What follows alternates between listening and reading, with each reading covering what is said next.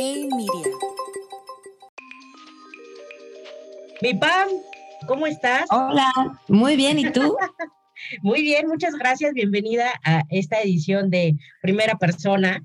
Estoy muy feliz de platicar contigo porque, bueno, pues tú, muy famosa, muy periodista, pero queremos conocer quién está detrás de esa periodista, quién está detrás de esa locutora. Creo que nadie. El coco. Oye, no, ya, pero empecemos. ¿Por qué estás haciendo ahorita? ¿Por qué estoy qué? ¿Qué estás haciendo ahorita? ¿Qué estoy haciendo ahorita? Mira, acomodándome la, el suéter, que me muy No ahorita, ahorita, pues. Ahorita estoy haciendo eso, acabo de terminar radio. Ah, bueno, ahorita en mi vida. Sí. Estoy siendo feliz, estoy cumpliendo mis sueños, estoy haciendo mucho más de lo que imaginé hacer. Este, eso es lo que estoy haciendo. Oye, ¿y qué programa de tele, radio? Estoy eh, así todo el día muy ocupada. Estoy de 8 a 9 de la mañana en Imagen Televisión, conduciendo de Pisa y Corre, un noticiero distinto, sin duda. Estoy de 7 a 9 de la noche conduciendo la, cuarta emisión de MBC Noticias. Este, esta 4T, esta, cuatro, esta cuarta transmisión sí me gusta. este, estoy también eh, en Opinión 51, escribiendo, vendiendo. Eh, y escribo también para El Economista y el portal de MBC Noticias y estoy en Uno TV tres veces a la semana con una videocolumna y creo que ya. Bueno, ya tole los domingos, ¿no? No, no me des ideas, se dice que se vende bien. Fíjate que los, los, sábados es el único día que sí no hago nada, o sea, pero ni abrir el periódico. Por, bueno, el periódico sí, porque me, es algo que disfruto, pero, eh, pero sí sea, me he obligado a, no aceptar compromisos los sábados, a no hacer, porque es el único día que, que puedo dedicarlo 100% a mi familia y entonces el sábado, nada. Sagrado. Pues Oye. Pues sí, ya el domingo ya preparas lo del lunes, entonces ya estás trabajando. Sí, pues el domingo, bien, bien como los judíos, ¿no? El Shabbat, viernes y sábado, porque el domingo ya hay que darle. Vamos lentos. Oye, pero llevas 20 años de carrera. 25. Ah, ya 25. Sí. ¿Pero qué empezaste cuando tenías dos? 17. Este, Sí, empecé a trabajar a los 17 años en una estación de radio que se llama ABC Radio. Em, era un trabajo muy chistoso porque me lo consiguió mi abuelita. Ella tenía un grupo de amistades eh, y entre ese grupo de amistades una chava trabajaba en un programa que se transmitía los sábados de 9 de la noche a 2 de la mañana en esa estación de AM y entonces ahí fui a caer de practicambre. Este, y me decía mi jefe, tú, me, juntaba las monedas y me decía, tú vas a ir por los refrescos para que digas que empezaste yendo por los refrescos. Y entonces ahí iba yo por los refrescos y este, y ya ahí fue donde empecé, estuve muy poquito tiempo, eh, pero, pero aprendí muchísimo, muchísimo y además hacía muchas cosas y para mí era, tú imagínate, pasaba los sábados de 9 de la noche a las 2 de la mañana ahí y yo era inmensamente feliz, o sea, me emocionaba muchísimo llegar, me acuerdo el olor, el lugar y eran instalaciones muy viejas, o sea, ya había equipo digital para hacer radio y ahí todo era análogo todavía. Entonces las cintas de carrete, este, contestar los teléfonos con las llamadas del público, entonces una hora contestaba teléfono, se apuntaba, este, Joana, que era ya una muy buena amiga mía desde entonces, me marcaba y contestaba yo en frente y decía, nadie habla, de volada mi llamada. Eh, el programa se subdividía en cinco programas, entonces en cada uno hacía una cosa distinta, en uno contestaba teléfonos, en otro era operadora, en otro co-conducía con un médico. Este, todavía me acuerdo, mira, de esos momentos que me acuerdo con tanta claridad que podría regresar a ellos, así diciéndome el productor, vas a entrar al aire. ¿Qué voy a hacer? Vas a leer una mención. Entonces me dio la hoja y me salí del lugar y sentía que el corazón se me iba a salir y cerraba los ojos y practicaba leyendo la mención que iba a decir al aire, ¿no? Yo creo que esa fue la primera vez que entré al aire, así a leer algo. Este, y pues tenía 17 años y ya tengo 42, entonces asumo que ya puedo decir que ya cumplí 25 años de carrera. ¿Qué tal? Oye, pero dos de la mañana, ¿quién escuchó radio dos de la mañana? Bueno, aparte de Joana Vegamiestro. Eh, aparte de Joana. Mira, era, era, era un programa que se, se, digo, se subdividía y en uno de estos, en una de estas horas, era yo creo que ya las más cercanas a la madrugada, entraba un brujo, este, y ya hay gente que regalaba cortes de pelo y el brujo que regalaba jabones para el mal de ojo, y ahí sí entraban un chorro de llamadas. ¿Cómo crees? O sea, que sí había. ¿Quién es que escucha radio a las 2 de la mañana? Mucha gente, fíjate que eso es lo más bonito de la radio, porque la radio es un medio de compañía. Entonces, eh, incluso a diferencia de la televisión, eh, entras a otro lugar de las personas. Entonces, gente que se siente sola, gente que está sola en su casa. Hace poco, en el club, se me acerca una chava eh, que estaba atendiendo y me dice, yo, yo me acuerdo, yo crecí contigo. Y yo, eso no es un halago, porque yo te veo como una persona adulta de mi edad y me estás diciendo que cuando tú eras una niña yo ya estaba trabajando. Me dijo, no, no, no, este, yo te oía cuando tenía 15 años y yo tendría 19 y estaba, estaba al aire en EXA, este, 19, 20. Yo te oía, yo pasaba todas mis tardes muy sola porque estaba sola en mi casa y, y te oía siempre. Entonces yo crecí contigo. O sea, te estoy, me, me encuentro contigo y siento que me acabo de encontrar con mi compañera de toda la, mi adolescencia. No, ¿qué sentiste? Ay, hay una emoción brutal, ¿no? Es súper bonito, pero también, eh, híjole, te caen veintes como de, pues, qué tarugadas habré yo dicho esa edad. y pues era a los 19 no estamos muy iluminados, que digamos, ¿no? Claro, mira, el otro día me pasó, que no sé si te lo había contado eh, en un evento de opinión, creo que no te lo conté. Ok. Que tuvimos con lectoras y lectores. Este, me senté a platicar con varios de ellos y una me dijo, yo, este, consumí mi primer chocongo después de leer tu artículo.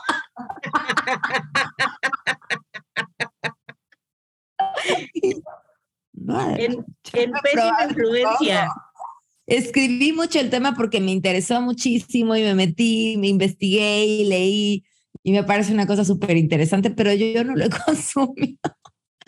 y, y, pues es el poder de lo que escribes, de lo que dices, de lo que haces detrás de un medio, ¿no? Que a veces se nos olvida este, qué tanto podemos transformar la vida de alguien, para bien o para mal. Porque tú eres una persona que transforma demasiado, ¿no? O sea, si tú dices que el chocongo te va a solucionar un poco y todo el rollo, la gente te cree, o sea, tienes un poder. a ver, pues es que yo no, o sea, yo no considero eso, más bien, eh, pues trato de, de, ser lo más responsable con lo que hago, ¿no? O sea, yo no voy a decir, te transforma la vida, si yo no he platicado con alguien que me diga que le ha transformado la vida. Y te diré, a esta persona le transformó la vida. Y las personas que han investigado mucho tiempo este tema sí dicen que sí hay riesgos y los riesgos son estos y tienes que estar consciente de cuáles son, ¿no? Pero, pero sí fue una confesión que, que dije, wow. Pues qué cañón, ¿no? Que la responsabilidad que de pronto tienes al frente de tu público. Sí, y yo estoy segura que o sea, no, no que dijera cosas eh, sin saber lo que estaba diciendo, porque eso la radio me lo enseñó muy rápido. Del otro lado hay alguien más inteligente y más preparado que tú, y tú tienes que estar a la altura de esa persona que te va a estar escuchando. Entonces, eso siempre, siempre lo tuve muy claro desde muy rápido, o sea, desde el, el, inicio. Pero, y me lo enseñó la gente, porque te hablaban y te decían, oye, acabas de decir una tontería, ¿no? me lo, o sea, eso lo sabía. Pero este, pero, pero así de ese tamaño, así no. O sea, siempre te siguen sorprendiendo, ¿no? A decir, híjole, este, ¿qué habré, qué tanto habré, qué tan inconsciente habré sido, sobre todo en los primeros años? Sí, a tus 19. Este, 20, 21, 20. Claro, sí, a los 17. A los 18 ya estaba, 18, 19 ya estaba en Alfa, este, ya tenía un programa en Alfa y, luego ya estaba en, en, EXA. ¿Cuál fue tu primer programa en Alfa? ¿Mandé? ¿Tu primer programa cómo fue? ¿Cómo llegaste? ¿Cómo sucedió? ¿Cómo sucedió? Este, pues por, la verdad, eh, fui muy afortunada por una recomendación. Este, y, así sucedió. Pero bueno, hice, o sea, fui, hice mi casting, yo ya, ya traía esta experiencia de, de haber trabajado en esta otra estación, ya tenía una licencia de locutora, había tomado un diploma de locución, ya había dicho desde antes yo quiero hacer esto. No estaba muy segura de que me fuera a dedicar eso toda mi vida, porque al mismo tiempo que entré a trabajar a, a Alfa, entré como trainee en una agencia de publicidad, porque yo había estudiado publicidad y acababa de ganar un premio publicidad, un premio nacional de publicidad este, en la categoría universitaria, pero, o sea, el premio ya me había abierto las puertas para entrar en una agencia, eh, como, aunque fuera como trainee, y entonces este, era verano y dije, está perfecto, en las mañanas voy al radio y en las tardes a la agencia. Y cuando se acabó el verano y tenía que regresar a la escuela, era así como, uff, tengo que escoger dónde me quedo y dónde escojo, porque yo la radio un ratito, pero yo me quiero dedicar a la publicidad. Y de repente, este, diría mi esposo, la sonámbula materialista que hay en mí, dijo, bueno, a ver, pues en, la agencia no me pagan, me cuesta ir y en el radio me están pagando, entonces pues me quedo en el radio y ya nunca volví a la publicidad, esa fue la verdad. Pero también, así como te dije, gracias a una recomendación entre Alfa, eh, gracias a una, mm, la misma recomendación salí. no. Sí, porque me corrieron. Y, me corrieron porque, o sea, un asunto, en realidad, era un asunto completamente ajeno a mí, este, completamente ajeno. Y, y, cuando me despidió aquel jefe en aquel entonces, me dijo, me da muchísima pena decirte que te vamos a dejar ir y me da muchísima pena porque no tiene nada que ver con tu trabajo este, se lo has hecho muy bien y me parece una jalada, pero pues así me lo pidieron. Y este, y si te puedo dar un consejo es abre un, haz un programa de radio por internet. Fíjate qué tonta no haberle hecho caso. O sea, eso fue, yo tenía 2019, fue 1999. Porque si yo hubiera empezado un programa de radio por internet en 1999, este, le habría ganado la carrera a todos a, todos los que hoy hacen radio por internet. Todos los que hoy están haciendo radio por internet, los que están haciendo podcasts. A todos. Pero mm, eh, no, también uno tiene la cabeza en donde la tiene que tener cuando es tiempo. La vida sabe qué pasan las cosas, pero me lo dijo, me lo dijo. Y este, y luego poco tiempo después entré a EXA, me tocó prácticamente ser la primera locutora de la cadena, o sea, nació EXA y yo nací con la cadena. ¿En serio? Sí. Y fue, fue muy emocionante por, por eso, ¿no? Por esto y porque la verdad es que yo sí estoy súper agradecida con la familia Vargas, porque entrar a trabajar a un lugar, em, a ver, todos los medios de comunicación en México son negocios familiares. Este, y los negocios sí reflejan, o sea, la, ¿cómo decir? El ambiente laboral, pues sí refleja el tipo de familia que son, ¿no? Y, y, la familia Vargas son una familia de primera, en todos los sentidos. Entonces, pues he ido y vuelto con MBS en distintas ocasiones. Yo les digo que son como mi, mi romance de adolescente, ¿no? Sí, de este, este, este novio al que no puedes dejar, ¿no? Te vas, pero vuelves, regresas y, Así, así Lo bueno es que no son tóxicos, solo regresas. No, pero creo que la tóxica ahí soy yo. este, porque hemos tenido etapas en, o sea, una etapa en la que yo renuncié, luego la siguiente se acabó el proyecto, o sea, ha sido ida y vuelta, pero, pero, pero siempre con, con mucho cariño y con mucho respeto. Eh, les, además, en cada una de mis etapas, que voy y regreso he tenido a cada uno de mis hijos. Nada que ver. Con, o sea, no, hay, no hay mayor correlación que los tiempos. Este, quiero aclarar eso, pero, pero he ido y vuelto en tres distintas ocasiones y en cada una de estas he tenido a mis hijos. Y en esta última, o sea, la primera tuve a Pam y yo renuncié, la segunda tuve a Benja y poquito antes de que naciera se acabó el proyecto. Y esta tercera tuve a Sofía y no creas, si andaba yo así como, hijo, le quiere pasar, Sofía ya tiene cinco años y yo sigo al aire, he, cambiado en estos años de, de proyectos y, he seguido al aire y, la verdad muy contenta porque, porque me han permitido crecer y me han permitido hacer lo que se me da mi reverenda gana y eso no tengo cómo agradecerlo. La verdad es que para, para los medios en México eso es muy importante, ¿no? El tener la libertad en la cancha y, y que tú decidas. es valiosísimo y para mí es uno de los lugares donde más libre me he sentido y no hoy, o sea, desde que a los 19 años pisé esas instalaciones. Qué bonito, Pablo. Oye, y a ver, tú, tú, cuando empezaste radio, cuando empezaste con noticias, porque al final empezar en EXA y en estos programas, pues no llevas un periodismo tan, tan rígido, ¿no? Tan de coyuntura. creo que si cubres algo es, no es tan, tan duro, ¿no? ¿En qué momento se fue endureciendo la línea de Pamela? ¿No? Porque hoy, hoy, hoy llevas la, eh, tienes el titular de uno de los noticieros más escuchados eh, en la noche, de 7 a 9 de la noche. No, el más. Por e, ah, eso. el más escuchado. Y, la verdad es que sí, y, llevas entrevistas con, con, con, personas líderes en el país, estás en la coyuntura, eh, muy mencionada de pronto en la mañanera. Eh, llevas. No llevo dos. llevas varias, no, no, no llevas dos, llevas varias. El punto es, ¿en qué momento se, se te fuiste a lo, a lo duro? ¿Cuándo empezaste a cambiar esa línea y por qué? Yo hacía, o sea, en, en, en, radio hacía radio, era musical y entonces era entretenimiento y incluso cuando entré a la televisión entré en el área de entretenimiento. Intenté entrar en noticias, pero no, o sea, fui mi, casting y tal y no me pelaron, o sea, no, y la oportunidad que salió salió también conduciendo en, en entretenimiento en una revista femenina. Bueno, y antes ya había hecho, hacía reportajes, pero reportajes de color también para una revista matutina.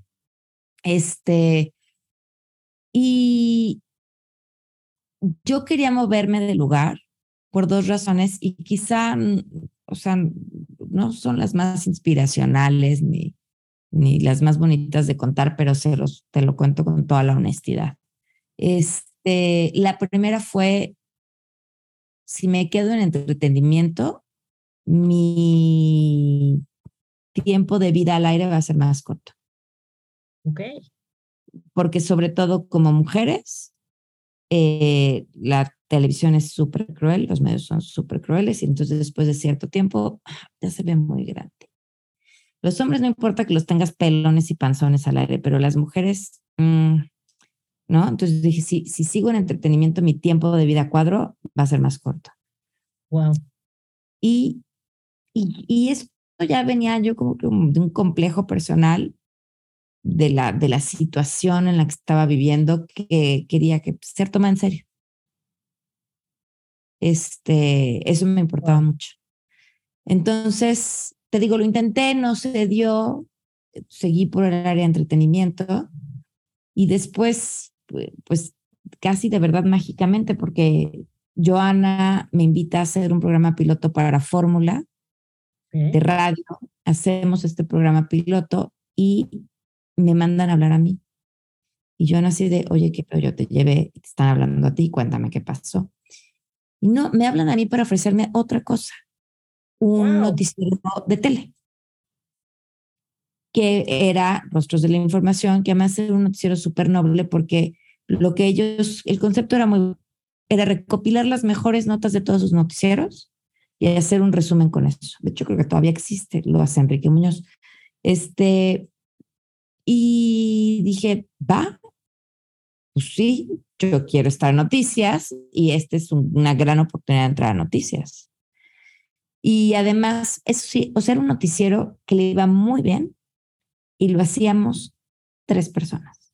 El productor, una editora y yo. Tres personas. Un noticiero de una hora para televisión. claro, o sea, el material ahí estaba, pero luego incluso decíamos, no, hombre, hay que meter, metíamos nuestras entrevistas, teníamos invitados, este, olvídate equipo, prompter, este, no, no, no, no, no, no. O sea, de verdad lo hacemos con tres fierros. Y, y, pero con mucha libertad y con mucha pasión y con mucho gusto por lo que estábamos haciendo. Y, y para mí fue una etapa de muchísimo aprendizaje y al final también con, con mucha carne, porque, a ver, pues, o sea, nuestra, nuestro core era el material que salía de los noticieros de, este, de fórmula, que, que, son muy buenos noticieros. Entonces, teníamos muy buen material y para mí fue el lugar, una gran escuela. O sea, aprendí muchísimo sin nadie a quien aprenderle en realidad. O sea, porque era como, ah, a ver, esta historia viene de aquí, entonces están haciendo de aquí, entonces, y, y para mí fue muy pedagógico este, pero sí fue de autopedagógico, o sea, no, lo hacíamos con, con mucha pasión y con mucho cariño y con mucha creatividad y, y lo hacíamos muy bien. Pero entonces, ¿esa fue tu primera vez en la tele? No, fue mi primera vez en noticias en la tele. Ya, ok. No, yo tele empecé a hacerlo a los 19, a los 19 años, cuando ya estaba en Alfa, me entra una llamada al teléfono del público. Este, sí, Pamela habla este, de parte de Sergio Segura de TV Azteca. Que si puedes venir a hablar con él. Y justo en esa época estaba lo de Sergio Andrade, entonces tú me decía, cuidado, ¿quién es ese cuate? Este, ¿no? Me habló al teléfono al público, pues voy a ir a ver a ver si, si es cierto. Y entonces ahí llego yo al estacionamiento de gerencia de, TV Azteca y entro y pues, me cito un cuate y me dice, oye, pues este, resulta que Benjamín Salinas escucha tu programa, le gusta mucho. Y entonces su papá dijo que, pues que te buscáramos y que te diéramos un programa. no sé, presentes videos, tomes llamadas, hagas algo. La verdad es que ese programa que se ofreció, pues nunca sucedió. Yo creo que habré hecho en Azteca antes de entrar a trabajar como 15 programas pilotos por lo menos. Ya cuando me decían, vas a ser un piloto, decía yo, ay, no, no, ya no me hablen para ser pilotos porque ya sé que eso no va a suceder, o sea, eso nunca va a pasar. No me ilusionen. Ajá, y entonces acabé entrando a tempranito a hacer eh, reportajes de color y me gustaba muchísimo, me divertía muchísimo tener la libertad de hacer lo que se me diera la gana. Entonces me iba a los antros, hacía entrevistas en los antros, este, eh, lo disfrutaba muchísimo, muchísimo, muchísimo, muchísimo, me divertía muchísimo. Se acabó el programa, este, me fui a otro a hacer lo mismo, pero ya no me gustó tanto porque ya me decían qué tenía que hacer y eso a mí ya no iba muy bien conmigo. A la fecha este, sigue sin ir contigo. ¿Mandé? y a la fecha sigue sin ir contigo. Exacto, sí, sí, sí, no, Sí, ya, o sea, ve y haz un reportaje de por qué los chavos se pintan de pelo los colores, de, los colores, el pelo de colores. Y yo decía, ¿por qué les voy a preguntar eso? O sea, sí les quiero preguntar cosas, pero yo les quiero ir a preguntar si usan condón, ¿no? O sea, claro. No, pintan el pelo de color. Este, y entonces se acabó eso y cuando yo busqué regresar a tele para, eh, para hacer noticias. Bueno, no, luego regresé con René Franco, tuvimos un programa juntos que se llamaba El Recreo, de la academia. Y, y, cuando yo busqué ya regresar a hacer noticias, pues no se dio. O sea, se volvió a dar, pero en entretenimiento. Órale, oye, pues sí lleva. Estuve 11 años en TV Azteca pues un ratote todo, ¿no? Siento que has vivido tres vidas. Sí, ahora que lo platico, sí. Eh, y, y, después de hacer eh, entretenimiento y de intentar entrar a noticias y luego estar en Consejo de Mujer, estuve un buen rato trabajando en producción.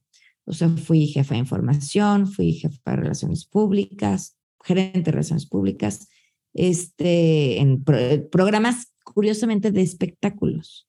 Yo nunca me he visto ni identificado ahí, pero de ahí venían las oportunidades. Era locutora, era voz off de un programa y luego de ahí me jalaron para hacer relaciones públicas de otro y jefe de información de otro. Y este, y fíjate, lo de relaciones públicas no me gustaba. Pero, pero le decía un día a la productora, oye, es que deberíamos de poner en el programa textos que expliquen de qué es la nota, porque mucha gente era haga quien caiga el programa. Está viendo, pero si no entiendes o no sabes de qué va o no traes el volumen, no, este, pues no tiene sentido y podemos darle como un plus si le ponemos un súper con, con un mini resumen. Pues sí, pero ¿quién lo va a hacer? Dice, yo lo hago. Entonces ahí sí, me, no era mi chamba, pero me divertía muchísimo porque le echaba jiribilla a, ahora sí que los 140 caracteres que le podía poner a la nota y a veces era más rudo lo que yo ponía que lo que decía la nota me divertía muchísimo. Ahí sí me divertía muchísimo. Pero es que eso es lo tuyo, lo tuyo es la palabra, escrita, hablada, eh, en vivo, como sea, es algo que se te da cañón. Sí, fíjate que siempre me ha gustado escribir y me acuerdo mucho también, como si pudiera regresar a ello, mi primer día en esa agencia de publicidad, eh, que me dicen, toma, ahí está un, tienes que hacer un copy de la domiciliación, que lo entienda desde un niño de 10 años hasta una señora de 99, que es la domiciliación. Y yo, ni yo sabía que era la domiciliación, entonces tienes que escribir el copy. Y entonces me puse a escribir y de pronto dije, ay, yo quería escribir y siempre sí terminé dedicándome a escribir, ¿no? Entonces, y, y, es algo que siempre me ha acompañado, así fuera un copy de la domiciliación o un texto en Opinión 51 o mis propios textos en televisión, pues son cosas que yo escribo, o sea, siempre, siempre, siempre al final paso por lo menos tres horas de mi día escribiendo. No, este, no soy la escritora de libros, como seguramente. Tienes un libro. Me lo contaba, pero este, pero siempre estoy escribiendo mucho. Tengo un libro, tengo, tengo un cuento publicado en papel y tengo cuentos publicados en otros formatos, pero para niños. Pero desde al final ya también escribiste un libro, ¿no? Bueno, pues cuenta. el monstruo del cajón cuenta. El árbol. Oye, Pam, pero hoy, ¿por qué sigues haciendo periodismo? O sea, en, en México es muy difícil hacer periodismo y lo que mencionábamos hace un momento, ¿no? Es, es duro, es dura la línea que hoy traes. ¿Para qué? Fíjate que yo veía, me acuerdo viendo las noticias con mi papá de niño, de niño, yo de niña con mi papá. De niñe. De niñe, no. Este, no, nunca tuve dudas de ese tipo este, de, de niña con mi papá y me acuerdo que mi papá decía, este, ah, dicen puras mentiras. Y entonces le dije, vas a ver que yo un día voy a estar ahí y voy a decir que todos los políticos son unos mentirosos. Y me acuerdo perfecto que mi papá volteó, ah, así, esa, esa fue la cara. Y este, y no alcanzó a ver eso. Este, o sea, no le tocó a él verlo, pero pero sí, sobre todo cuando empecé en, en De Pisa y Corre en Imagen Televisión, sea, sí me acordé de ese momento, porque, a ver, son cosas que dices y seguramente también alguna vez dije, un día voy a hacer una estrella rock, no lo sé, pero ese sí me acuerdo muy bien, ¿sabes? Ese sí me acuerdo muy bien habérselo dicho. Y cuando empecé de Pisa y Corre dije, mira, sí la hice. Y sí estoy en el espacio en el que sí puedo pararme y decir, eso que les están diciendo son puras mentiras. Y eso esto es lo que me mueve a estar, porque también me acuerdo de niña ver las noticias y decir, no entiendo, pero tengo un problema que debería de arreglar con un terapeuta. Cuando no entiendo algo, generalmente pienso que yo soy la del problema, por eso no lo entendí. Y entonces regreso y lo vuelvo a ver y digo, pero qué tonta soy, ¿cómo no estoy entendiendo? O sea, sí sé algo que estoy leyendo. en las, entonces en las noticias decía, pues seguro porque estoy muy chica y no, por eso no estoy entendiendo, pero algo no me, algo no me checa. Seguro es porque estoy muy chica, por eso no estoy entendiendo. Y con los años me di cuenta, y ya con la talacha, que no era que yo no estuviera entendiendo, sino que en efecto me estaban mintiendo, que ese político que estaba diciendo algo me estaba engañando, que estaba siendo contradictorio y, lo, y, y ahora yo lo veo, o ya me es muy fácil verlo, pero, pero fue como, claro, yo no era tonta, me estaban mintiendo este, y, y podía detectarlo, ¿no? Entonces, por eso me sigue gustando, porque me encabrono cuando me mienten y entonces digo, no, espérate, o sea, hay que explicarlo y hay que explicarlo bien, porque a propósito hacen y dicen las cosas para que no las entiendas, porque ahí te marean y entonces te da pena preguntar porque dices, no, seguro soy tonta, no estoy entendiendo. No, no, no, no, no, no, no, no. Te están mareando. Déjame te lo explico bien. Por eso me gusta. Y ya para cerrar, Pam, la última pregunta. ¿Por qué las mujeres? ¿Por qué para ti es tan importante ese tema? Fíjate que nunca me propuse que lo fuera. A mí me cambió la vida laboral el día en el que entendí que teníamos que hacer equipo. Me cambió la vida. Y, no fue Opinión 51, fue antes de Opinión 51, fue sin modestia. A mí eso me cambió la vida. Eh, yo había trabajado en un programa en el que conducíamos cuatro mujeres que se llamaba Consejo de Mujer y de verdad nos peleábamos hasta por el color de pelo y cómo íbamos a salir peinadas. O sea, eran disputas por aquí, quién, quién, quién está vistiendo a quién, quién tiene que, quién agarró. Porque pensaba, no sé si las demás, pero yo sí pensaba que si una de mis compañeras tenía algo, eso que ella ganara me lo estaba quitando a mí. Y después me di cuenta que el problema no estaba en mis compañeras, sino el problema estaba en mi visión tan chiquita del mundo y las oportunidades que teníamos. También, a ver, eran otros tiempos, había dos canales de televisión y cinco anunciantes, ¿no? Pero no, yo veía, yo solo alcanzaba a ver que había dos canales de televisión y cinco anunciantes.